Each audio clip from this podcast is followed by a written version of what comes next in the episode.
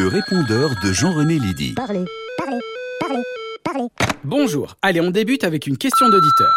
Bonjour, Lazare de Strasbourg. Donc, euh, ça y est, vous, vous arrêtez votre chronique? Eh bien oui, voilà les amis, c'est ma dernière chronique. J'ai réfléchi depuis un moment sur le contenu de cet ultime instant avec vous et j'avoue que j'ai eu du mal. J'avais mille phrases, mille formules. J'étais comme Gérard Larcher devant le buffet de la cantine du Sénat. Je savais pas par où commencer. Pendant une année, j'ai lu des centaines de news, pas toujours de première fraîcheur, souvent consternantes, mais j'ai eu un plaisir fou à vous les partager.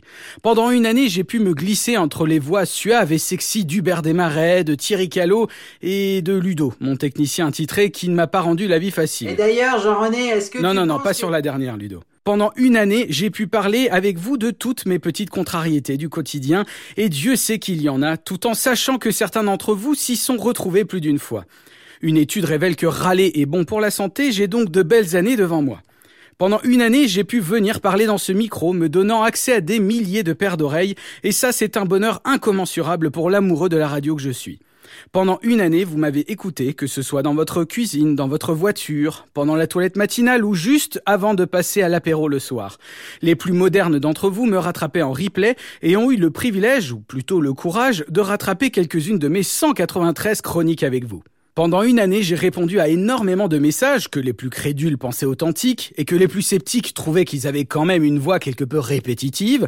C'est pas faux, n'est pas Nicolas Canteloup qui veut, mais au moins j'ai tous mes cheveux. Bah, on se rassure comme on peut. Pendant une année, j'ai pu placer tous les coups de gueule de mes amis, des gens que je croisais ici et là, de ma dentiste, de ma kiné, des commerçants de mon quartier, les gens, les vrais.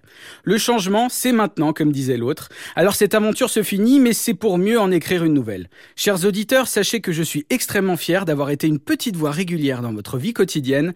Je débranche le répondeur, je range le micro, et je vous dis à bientôt.